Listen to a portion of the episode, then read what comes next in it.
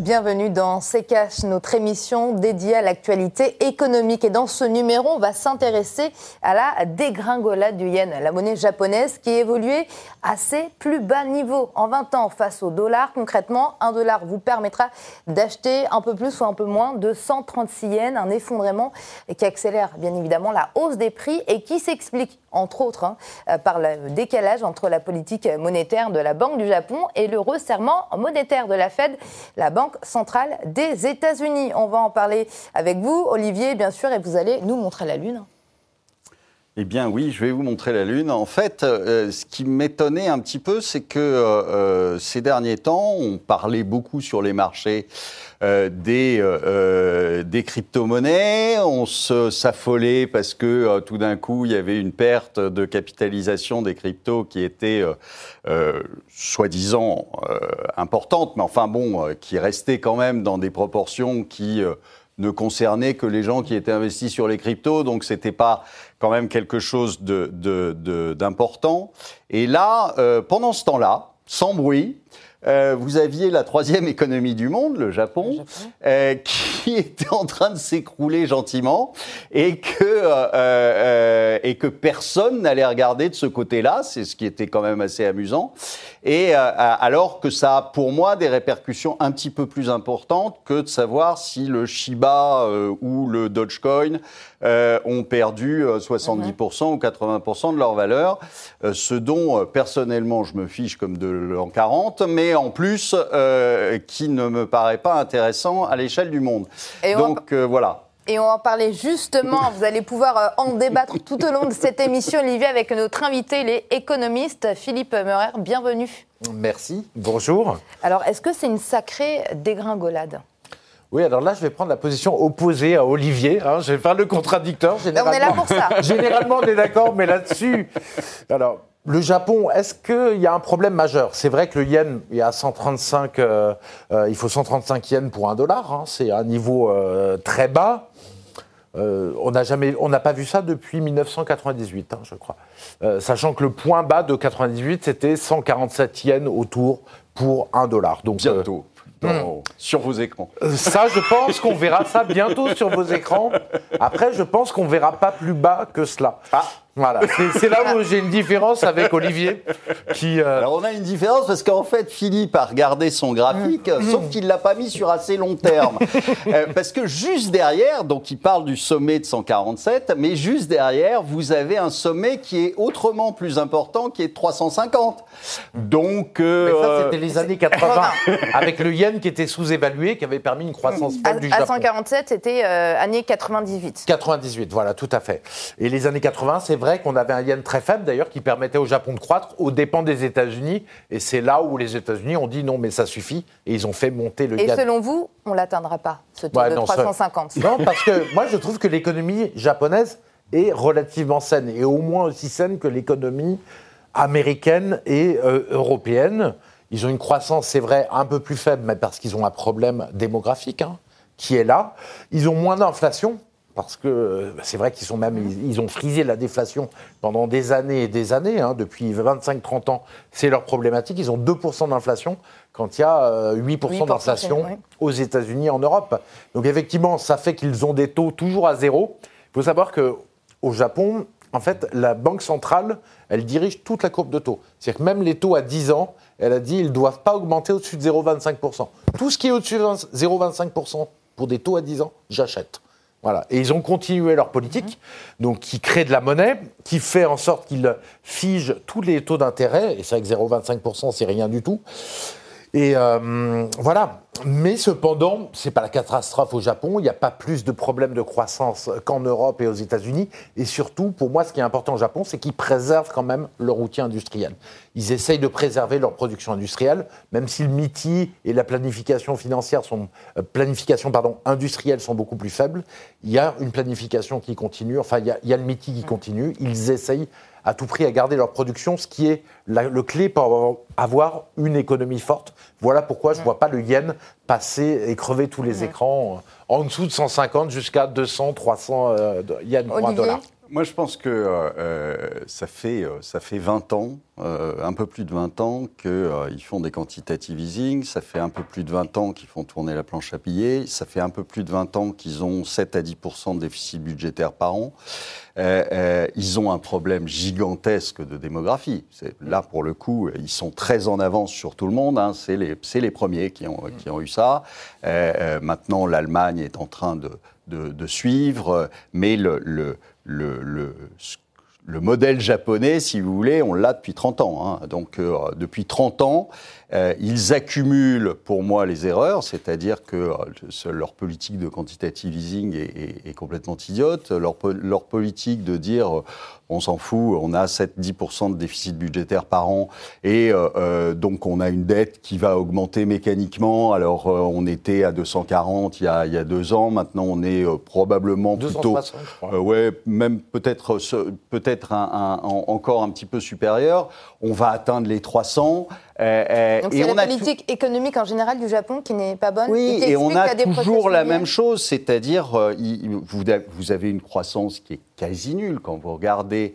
Alors évidemment, le PIB par tête de pipe continue d'augmenter puisque euh, ils ont une, diminution de la population tous les ans. Donc même avec un PIB euh, flat, ce qu'ils ont, hein, d'ailleurs, euh, vous remarquez, ils ont un PIB qui est, qui est flat en, en, en, en volume.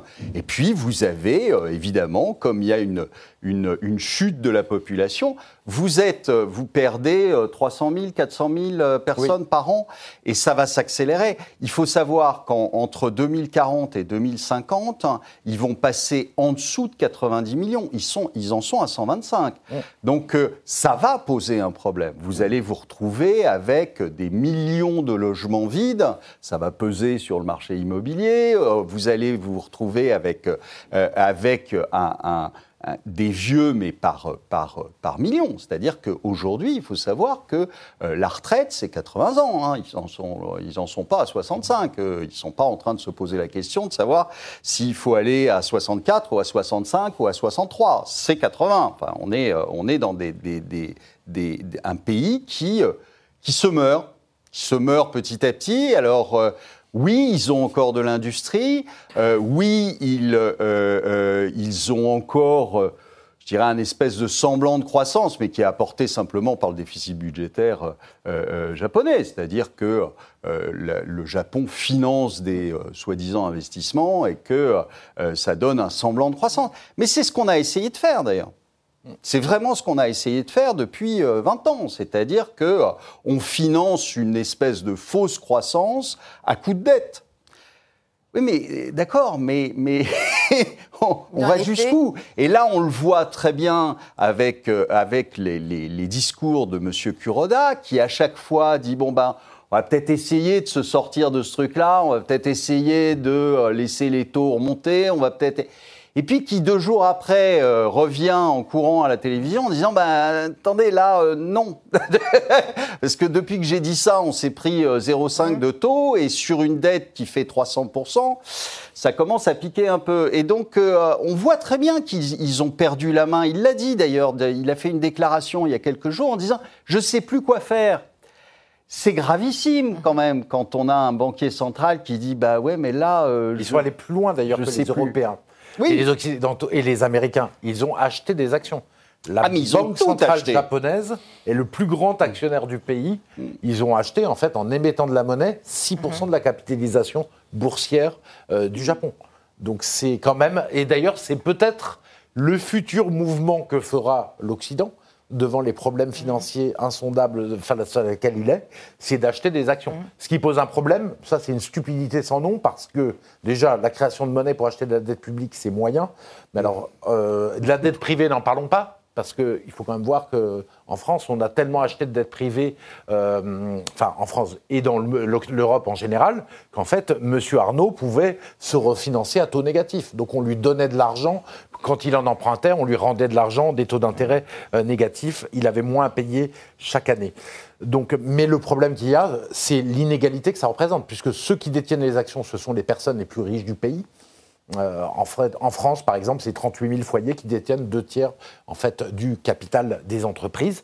Et évidemment, c'est favoriser éhontément 38 000 personnes par rapport à 65 millions d'habitants. Donc ça, c'est un problème. Euh, effectivement, le Japon, il a un problème pour croître pour deux raisons. Il y a la mondialisation économique, qui sont très près de la Chine. Donc, avec un aspect où euh, la production a tendance à aller en Chine, ça empêche d'augmenter les salaires au Japon, évidemment. Et puis, l'aspect démographique où ils perdent 500 000, personnes en âge de travailler par an, donc 1% de leur population active.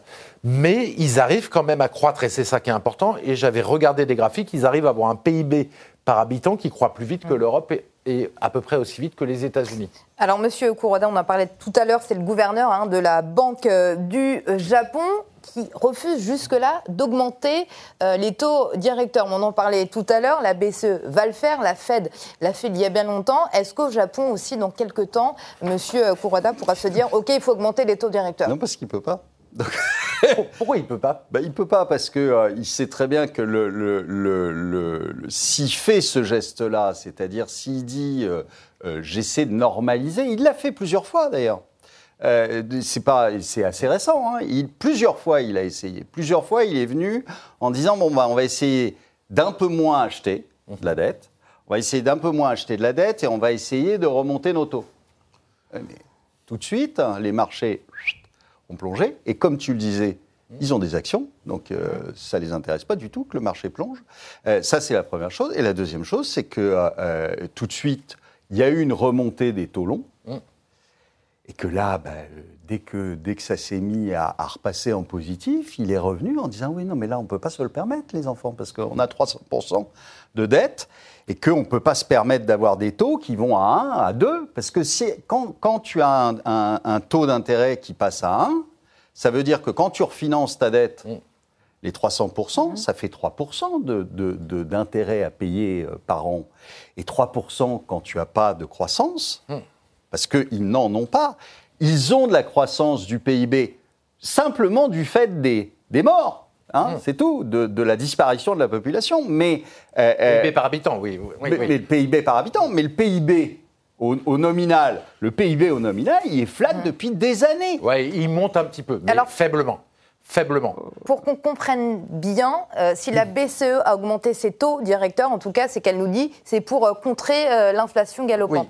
Si au Japon, M. Kuroda a décidé d'augmenter les taux directeurs, c'est pour s'aligner sur la Fed. Oui, mais il va avoir de l'inflation au bout d'un moment. C'est que l'inflation a déjà monté à 2,1%. Ouais, en avril, 2,1, 8%. Mais on n'avait pas vu ça depuis très très longtemps au Japon. Hein. Hmm. C'était plutôt collé à zéro. Leur problème, c'est collé à zéro. Et probablement que ça va monter à 3-4% à mon avis, quand ça sera à 3-4%, faire, moi, je serai à la place de M. Kuroda, je dirais, ben voilà, en fait, on va mettre le taux d'intérêt à 10 ans, on achètera tout ce qui sera au-dessus de 0,5%. Donc, on permet de monter de 0,25, 0,50, et on continue le pilotage comme ça. Et ils peuvent s'en sortir. Moi, je pense qu'ils peuvent s'en sortir comme ça. Je ne vois pas ce qui les empêcherait parce que il faut pas. Alors, ça devient très compliqué de savoir quel va être le chemin que va prendre la dégringolade, mais en tout cas, il faut voir quand même que si les taux sont à 0,50 alors que l'inflation est à 4%, je veux dire, ça fait baisser la dette publique naturellement.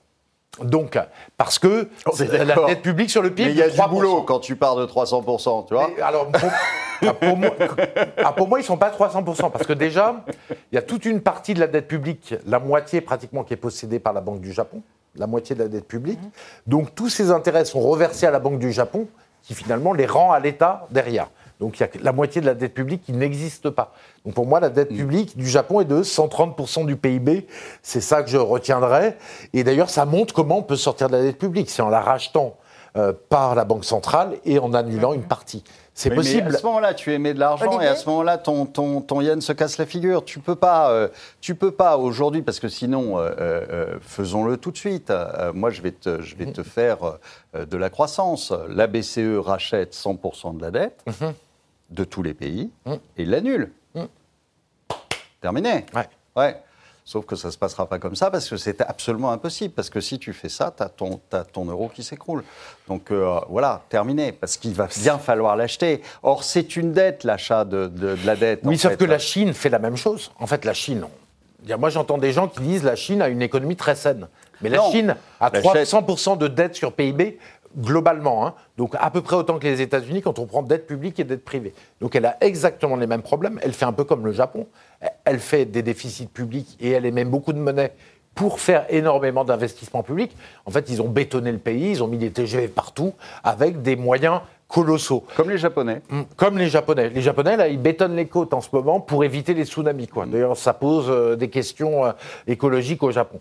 Voilà, donc moi, pour moi, ce qui est important, on peut annuler une partie de la dette, ça dépend si on a un projet productif et si on met en place des choses intéressantes en termes productifs. Voilà. Alors, en tout cas, on a un yen euh, qui est faible aujourd'hui. Le ministre japonais des Finances, hein, M. Suzuki, a déclaré, je le cite, hein, il y a des côtés positif et négatif au yen, bon marché. Euh, Olivier, c'est bien d'avoir une monnaie faible, ça a ses avantages en tout cas. Ben, euh, euh, je rappelle que le Japon est une île, hein, que le Japon importe quand même beaucoup de choses et que ça, finit par leur coûter cher, cette histoire, parce que leur énergie, elle ne vient pas de...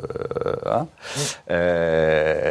Vous savez que le Japon, c'est une île sur laquelle l'intérieur, il n'y a personne et euh, puis il n'y a pas de, tellement de ressources, et puis euh, ils sont tous massés à la périphérie sur les, sur les mmh. plages. Donc euh, il y, y, a un vrai souci. Ils sont obligés d'importer énormément de choses et, et le, le, yen faible va leur poser un, un, problème parce que ça va leur, en effet, ça va leur déclencher une inflation importée importante. Mmh. Moi, je pense qu'ils vont s'en sortir parce qu'ils exporteront beaucoup plus. Oui, ça a aussi des, des avantages pour comme un groupe comme Toyota. Bien sûr. C'est bien réalisé à l'étranger, les convertissent en yens. Évidemment, les voitures fabriquées au Japon seront moins chères, même si maintenant les voitures, enfin la fabrication est beaucoup plus délocalisée qu'avant. Mais ça va avoir un avantage important. Puis elle n'est pas si ouverte l'économie japonaise que ça par rapport à, l'économie européenne et occidentale. Donc euh, ils vont pas avoir tant d'inflation importée à mon avis. Et je pense qu'ils s'en sortiront. Donc moi, je dis aux investisseurs, n'hésitez pas à acheter du yen à 147, alors que euh, Olivier de la Marche le vendra. N'hésitez pas à en vendre. voilà. C'est toi à 350 pour le coup. Et voilà, exactement. Donc le yen, euh, avoir une monnaie faible, en tout cas ça, ça a ses avantages, mais également ses risques. Ah ben ça, euh, ça a ses avantages et ses risques. C'est-à-dire qu'en fait, il faut avoir une monnaie qui, euh, qui soit bien pricée. C'est-à-dire que, et là aujourd'hui, on, voit très bien que on va pas, on va pas se réjouir, par exemple, d'un euro qui s'effondre. Euh, D'abord parce que euh, nous, on n'exporte rien, donc euh, on est en déficit commercial depuis longtemps. Donc on n'a pas à se réjouir, on importe beaucoup plus que ce qu'on exporte. Et franchement, je ne pense pas que le fait qu'une monnaie s'effondre, ça veut bien dire ce que ça veut dire. Ça veut dire qu'il y a un problème sur le, sur le, le pays. Euh, sur la gestion du pays. Euh, sinon, euh, généralement, les, les, pays qui vont bien, il se trouve qu'ils ont une monnaie qui va bien aussi. Hein. Moi, je vois l'inverse. Une monnaie trop faible, c'est un gros avantage pour un pays. C'est ce que faisait le Japon d'ailleurs avant. Et ça permet de dégager des excédents commerciaux, dont ce qui l'empêche de s'effondrer. pour moi, c'est, très bien pour le pays, par contre, c'est mauvais pour les autres. D'ailleurs, nous sommes complètement couillons d'avoir accepté que la Chine est une monnaie trop faible et face à un gigantesque excédent commercial grâce à cela depuis des années. C'est comme ça que la Chine a bouffé, en fait, le monde est devenu l'industrie du monde. Donc une monnaie trop faible, c'est plutôt bien pour le pays, mais c'est un problème pour les autres qui doivent empêcher les pays d'avoir une monnaie trop faible. Il faut qu'il y ait un équilibre des monnaies pour que les monnaies soient au juste prix, c'est-à-dire qu'il n'y ait ni déficit ni excédent commercial. Et on va. Voilà. Merci messieurs, on est pressé par le temps, on va passer tout de suite aux questions des téléspectateurs.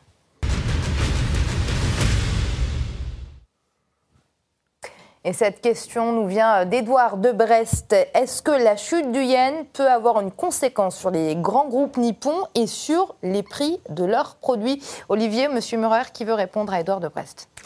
Bah Oui, ça aura des conséquences. Ça va permettre aux grands groupes japonais, en tout cas sur les produits qu'ils fabriquent au Japon, d'exporter plus facilement, d'être moins cher que les groupes étrangers, euh, américains, euh, chinois et européens. Et donc, ils vont y gagner. Et normalement, ça fera euh, progresser leurs résultats nets aussi. Et donc, ça fera progresser, a priori, la valeur de leurs actions. Et puis cette question qui nous vient de Jacques de Marseille. Après la dévaluation du yen, peut-on craindre un effet domino avec les autres grandes devises, Olivier? Ce n'est pas un effet domino avec les, autres grandes devises. Les, autres grandes devises se cassent la figure aussi. C'est-à-dire l'euro, je ne sais pas si vous avez remarqué, mais euh, euh, se casse la figure. Euh, on est quasiment à la parité avec, le dollar, on est à la parité avec le franc suisse. euh, je veux dire, on, est, on, s'est bien cassé la figure depuis euh, déjà un, bon moment. Euh, on avait, l'année dernière encore, on était sur des zones de 1,20 sur l'euro-dollar. Le, Aujourd'hui, vous êtes à 1,04. Donc, a priori, on, sait déjà, on a déjà commencé à se casser la figure. Le, problème, c'est que, au final, on a tous fait la même chose on a tous essayé d'avoir finalement le même modèle économique. Donc euh, on a tous fonctionné sur de la dette, on a tous fonctionné sur de la planche à billets. Donc on aura tous le même résultat au final. Hein. Donc euh, euh, évidemment, c'est les monnaies, je dirais, entre guillemets, les plus faibles qui plongent en premier. Donc c'est pas le dollar. même si vous avez des pays qui se dédollarisent, même si vous avez euh, des, euh, euh, des, zones entières qui commencent à, se confronter au dollar, comme les Chinois qui commencent à essayer de faire une monnaie parallèle, etc. Donc tout ça, c'est vrai, mais la seule chose, c'est que le, le dollar reste l'actif le plus liquide au monde, et donc euh, vous avez un réflexe d'aller sur le dollar, où, que ce soit, quand, il y a un problème dans le monde, vous allez sur le dollar, c'est une espèce de réflexe pavlovien.